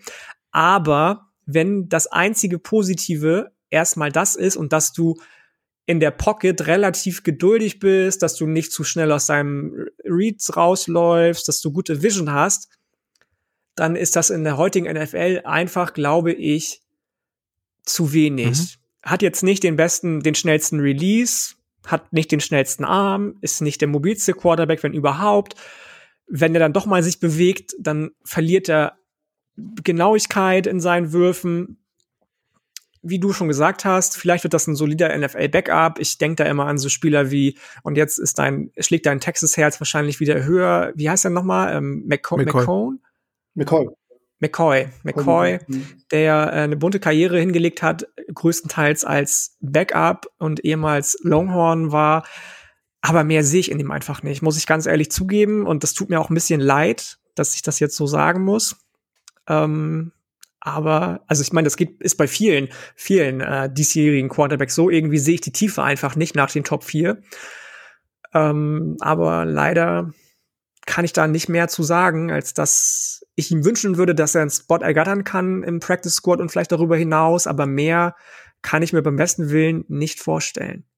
Ich, ich möchte da noch was ergänzen, beziehungsweise Lukas und ich hatten uns da, meine ich, letzte Woche vor der Sendung mal kurz drüber unterhalten, ob wir ihn überhaupt mhm. auf die Liste mhm. äh, setzen. Und er ist ja der einzige Quarterback aus der Big 12. Und ich ehrlich ja. gesagt finde ich das nur fair, über den einzigen Quarterback auf der Natürlich. zu sprechen. Und Lukas hatte ja, hatte mir erzählt, es ist ja, er wird, er wird ja wohl von den Saints mhm. ja.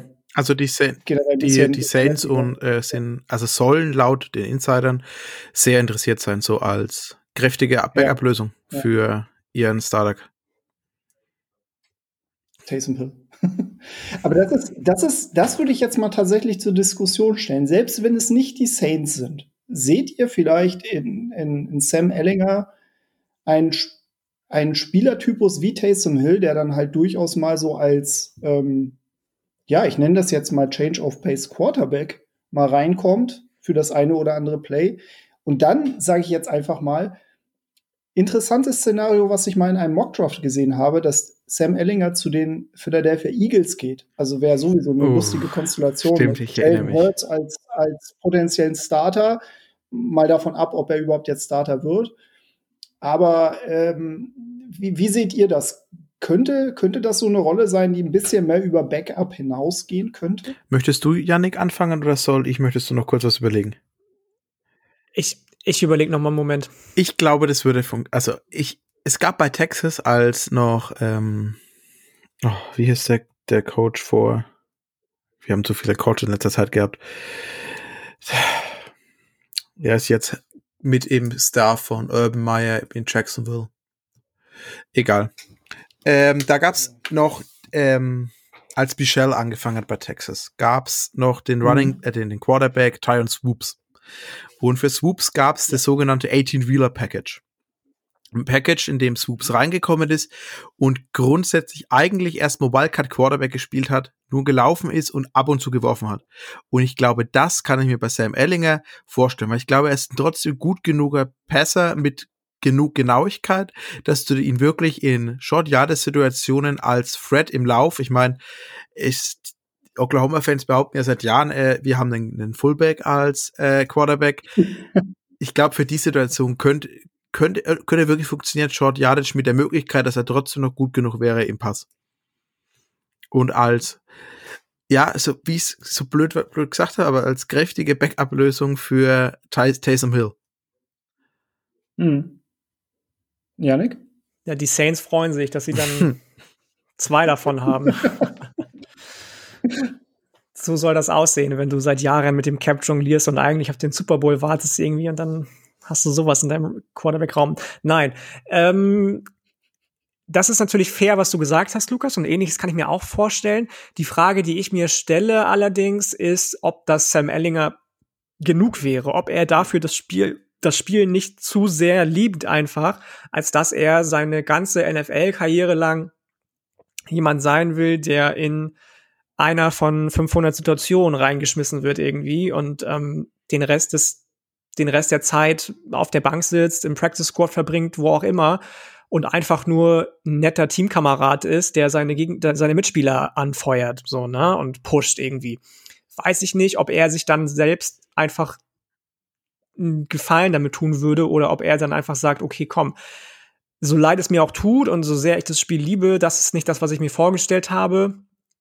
Und da würde er vielleicht dann irgendwie, ohne ihm das jetzt wünschen zu wollen, ähm, in eine Richtung abdriften, die ihn selbst nicht glücklich macht.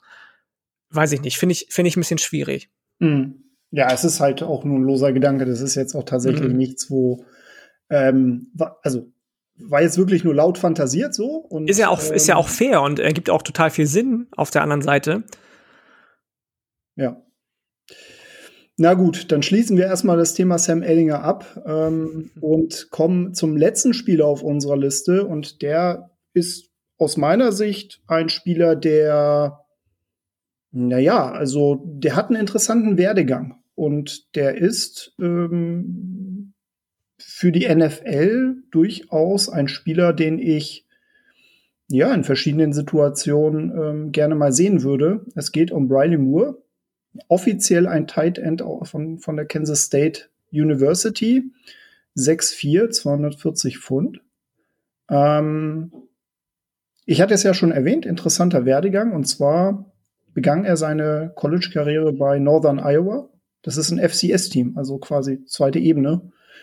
Und kam 2020 ähm, für sein letztes Jahr äh, als äh, Senior zu den Kansas State Wildcats spielte dort insgesamt neun Spiele, fing 22 Pässe für 338 Yards, äh, drei Touchdowns. Das hört sich jetzt alles nicht so besonders. Äh, also das sind jetzt keine monströsen Zahlen, aber hatte halt auch ein bisschen Pech gehabt. Sein Stammquarterback Skylar Thompson, der sehr hohen, sehr hohe Erwartungen hatte, der hat sich verletzt und ja, die Production litt ein bisschen. Er ist ein sehr vielseitiger Spieler gewesen äh, am College. Also er kann sowohl im Slot eingesetzt werden als H-Back, durchaus auch als Fullback. Ähm, ein Spieler, der blocken kann, ein Spieler, der ähm, sich auch gegen verschiedene Typen von Defendern durchsetzen kann. Sehr engagierter Spieler und aus meiner Sicht ein Spieler, der diese Talente auch in gewisser Weise in die NFL umsetzen oder mit übernehmen kann. Yannick, wie siehst du den denn so? Das glaube ich tatsächlich auch. Ich habe es ja anfangs schon gesagt, das war der einzige Spieler, Shame on me, bei der relativ schwachen Tight End Klasse, den ich noch nicht gesehen hatte, bevor wir die Aufnahme hier aufgenommen haben. Ähm, ich mag den auch sehr gerne, muss ich sagen. Der hat den Körper eines Tight Ends, hat das Verständnis für die Position des Tight Ends, bewegt sich smooth, bewegt sich aber auch powerful, ist ein guter Blocker, obwohl er da seine Technik noch ein bisschen ausbauen könnte. Er ist oft viel zu aufrecht beim Blocken und wird dann einfach weggeschubst. Ähm, kann, wie die Amerikaner so schön sagen, das Feld in die Länge ziehen. Also Vertical ist ja definitiv eine Waffe. Schneller Release, kommt also schnell aus seinem Stance raus und macht den ersten Schritt wahnsinnig, wahnsinnig gut und explosiv. Braucht er aber auch, weil er oft dann doch Routen läuft, die noch relativ eindimensional und vorhersehbar sind. Ob das jetzt auch wieder Kansas States Offense geschuldet ist, die ein bisschen gehandicapt war über den Backup Quarterback, lasse ich mal dahingestellt jetzt. Und was bei ihm natürlich auch noch ein Fragezeichen ist, ist sind so Drop Issues. Das war dann mhm. doch der ein oder andere, der ein bisschen zu viel war einfach. Aber alles in allem bin ich auch der Meinung, dass das definitiv ein spannender Typ ist, ein spannender Tight End. Wenn du den irgendwie in Runde 5, 6 noch bekommen kannst, dann give it a try, nimm den. Gerade in der modernen NFL, wo auch viele mit zwei Tight Ends oft spielen und ähm, wo Tight Ends wie Mark Andrews von Oklahoma, auch wenn das ein sehr, sehr hoher Recruit war und auch schon bei Oklahoma sehr gut war, solche Entwicklungen nehmen können vom vorrangig Vertical Thread und Blocker hin zum für mich besten Receiver bei den Baltimore Ravens, mhm. dann probier es doch mit Briley Moore auch. Also bitte, das ähm, kann ich mir definitiv, definitiv vorstellen, dass das was wird mit dem. Ja, ich muss sagen, ich habe ihn auch erst im jetzt, als ich mich darauf vorbereitet habe, welche Spieler dass sie auf möglichst alle Universitäten mal abgedeckt haben, ähm, damit beschäftigt bin ich überhaupt aus seinen Na Namen gestolpert. Und mir gibt er gerade mit so als ähm, Blocker so ein Vibe. Es gab einen Texas Tight End Andrew Beck, der inzwischen sich seit gut drei Jahren müsste sein als sehr überdurchschnittlicher Fullback, H-Back ähm, bei den Denver Broncos hält Und ich glaube, das wäre so eine Rolle, die für ihn zumindest zu Beginn mit dann noch ein bisschen sich weiterentwickeln, was Technik angeht, für ihn ein guter Start wäre. Also ich glaube wirklich, wenn er erstmal als so H-Back da reingeht in die NFL und sich dann noch ein bisschen Technik dazu bekommt, glaube ich, dass er wirklich aus ihm der Fred werden kann. Ja, also wie gesagt, ich bin bin sehr überzeugt davon, dass, dass er dass er eine gewisse Rolle finden wird. Ähm, ich meine, das ist halt der Vorteil. Ne? Du musst jetzt vielleicht nicht unbedingt ähm, der beste Tight End sein oder der kompletteste Tight End sein, solange du in irgendeiner Art und Weise Tools hast, die dir in der NFL helfen und diese halt zumindest so ausgeprägt sind, dass ähm, du jetzt nicht zu viel Arbeit reinsetzen musst, kann das für dich echt von Vorteil sein. Ich bin, ich kann mir gut vorstellen, dass er jetzt vielleicht zu der Zeit, wo wir jetzt gerade aufnehmen, es ist jetzt gerade kurz vor acht, äh, am Samstagabend, ähm, dass er vielleicht jetzt gerade so zu der Zeit nächste Woche ähm, ah, vielleicht einen Tick später, je nachdem, ähm, vom Board gehen könnte. Ähm, und auch da bin ich noch mal sehr gespannt, wer, welches Team es dann auch im Endeffekt sein wird. Gut, wir haben unsere zehn Spieler vollständig. Lukas, du wolltest noch ein Buch vorstellen. Richtig. Und zwar, er wurde hier schon ein paar Mal erwähnt, der liebe Kyle Umlenk, ein Texas-Fan, aus dem Twitter-Universum, hat seine Facts, die er für die Aggies schreibt, jetzt auch in einem Buch niedergelegt. Also für jeden, der daran Spaß hat, sich über die Aggies lustig zu machen. Er hat ein Buch mit 101 Fakten auf den Markt gebracht, was in Deutschland sehr gut äh, verfügbar ist, da das Buch von Amazon produziert wird und in Polen gedruckt wird. Also auch die amerikanischen Exemplare sind in Polen gedruckt. Also wir haben kürzere Wege zum Buch. Und ich möchte heute einfach nur mit Fakt 1 anfangen, weil er äh, ist, ich empfehle wirklich jedem das Buch, wenn man einfach nur fünf Minuten lachen will, einfach einen Fakt aufblättern, durchlesen, fünf Minuten lachen, alles gut. Und zwar von der ähm, Constitution of des Staates Texas aus dem Jahr 1876.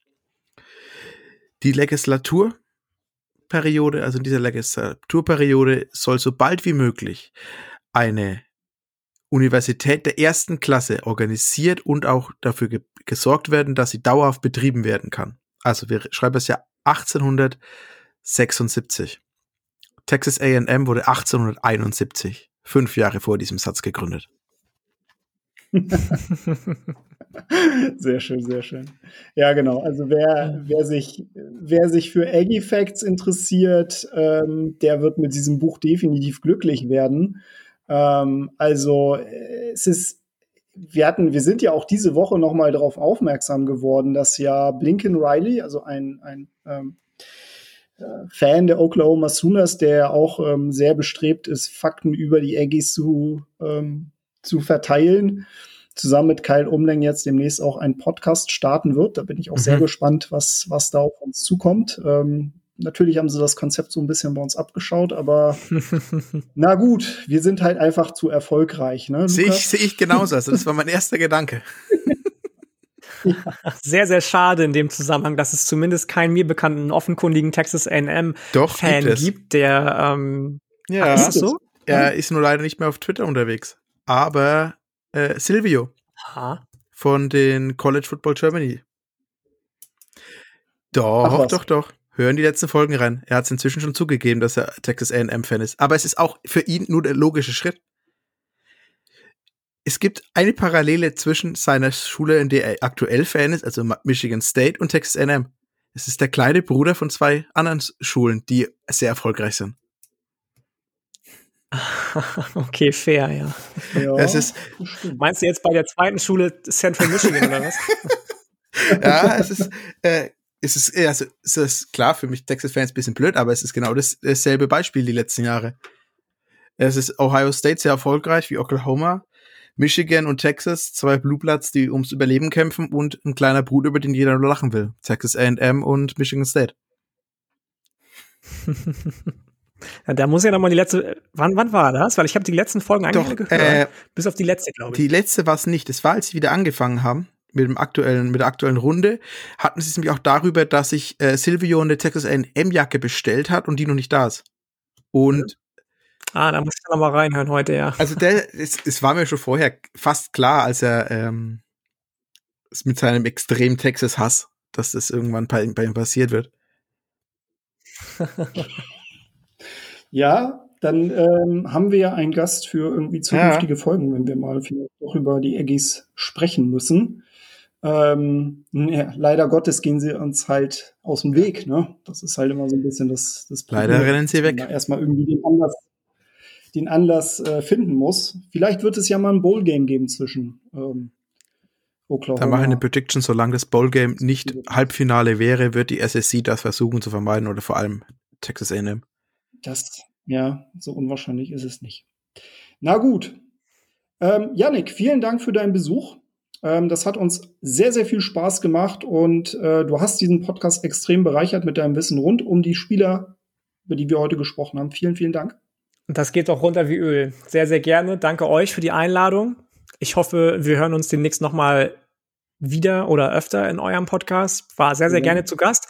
Ich höre euch immer sehr, sehr gerne zu und äh, kann nur allen, die noch keine Horns and Horses Abonnenten und Fans sind, ähm, dazu animieren, sich das Ganze mal anzuhören. Wirklich, wirklich schön, was ihr auf die Beine gestellt habt jetzt und was ihr weiter verfolgen möchtet, hoffentlich. Ähm, ganz großes Dankeschön auch dafür. Ich habe sehr gerne. Erstmal danke für das Lob und herzlichen Dank, dass du dabei warst. Hat wahnsinnig viel Spaß gemacht. Und ich glaube, es gibt in der ja, nächsten Saison einige Gelegenheiten, das würde ich gerne nochmal einladen. Alles genau. klar, das lässt also sich bestimmt machen. Speziell die Team Preview zu West Virginia, da, die bietet sich ja auf jeden Fall schon mal an. Und ich habe äh, heute tatsächlich noch ein bisschen mal durch ein, durch ein Schedule geguckt. Ähm, ja, da wird es sicherlich, wird es sicherlich mal Wochen geben, wo es, äh, wo es interessante Szenarien geben wird, die West Virginia mit beinhalten. Insofern, ja, super cool. Und natürlich, wir haben es, oder Yannick hat es am Anfang der Sendung schon mal kurz angedeutet. Draft Coverage nächste Woche. Yannick, erzähl noch mal, wer ist alles dabei? Also, wo, das, wo kann man das Ganze sehen? Das Ganze ähm, haben Julian und ich in Zusammenarbeit mit Jan Wegwert vom Triple Option Blog mhm. und ähm, dann noch Christian Schimmel von der Draft und Nicola Martin uns überlegt. Wir wissen noch nicht so genau, ob wir auf YouTube, Twitch oder vielleicht beiden Kanälen das Ganze ähm, laufen lassen. Das steht noch so ein bisschen in den Sternen. Wir werden uns aber alle drei Tage beziehungsweise Nächte um die Ohren schlagen und dann ähm, ja die Picks nicht nur live kommentieren, sondern vielleicht auch über den ein oder anderen Teamfit schon reden. Wir werden Gäste haben auf jeden Fall, zumindest in der ersten Runde und dann Runde zwei, Runde drei oder Tag zwei, Tag drei müssen wir noch mal gucken, inwieweit sich das da ja realisieren lässt am Ende tatsächlich. Ich hoffe, wir erleben keinen Meltdown von Julian und mir, wenn dann an 8 Mac Jones gezogen wird. Das äh, wäre so ein bisschen mein Worst-Case-Szenario. Aber wir hoffen, das hat ja der Draft vor allem in den letzten Jahren schon regelmäßig gemacht, ähm, den Draft live, live ähm, begleitet über YouTube, dass das wieder großen Anklang findet. Und ich persönlich bin schon sehr, sehr gespannt, wie das Ganze, wie das Ganze enden wird. Also sollte Kelmont in die erste Runde rutschen, möchte ich mich anbieten, danach, äh, keine Ahnung, irgendein Aggie-Lied zu singen in der Live-Coverage. Oh, du meinst, wenn, du meinst, wenn die Seahawks zwei First Rounder Oh Gott, nee, gut, das ist das Einzige, was nicht passieren ja, kann. Äh, Gott sei Dank haben wir da einen soliden Starting Quarterback.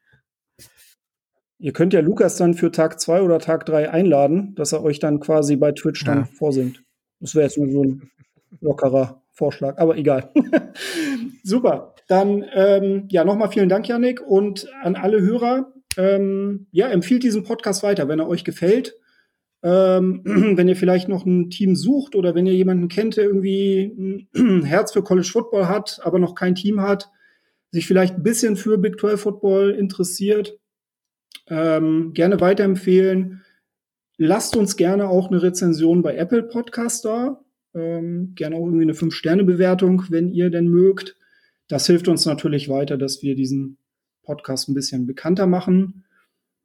Ansonsten, ja, vielen Dank euch beiden und ähm, wir hören uns nächste Woche vermutlich wieder mit einem kleinen Roundup zu den Spring Games rund um die Big 12, während dann quasi in der Woche darauf wir über die Picks im NFL Draft sprechen werden. Auf diesem Weg habt eine schöne Woche. Bis zum nächsten Mal. Ciao. Ciao. ciao.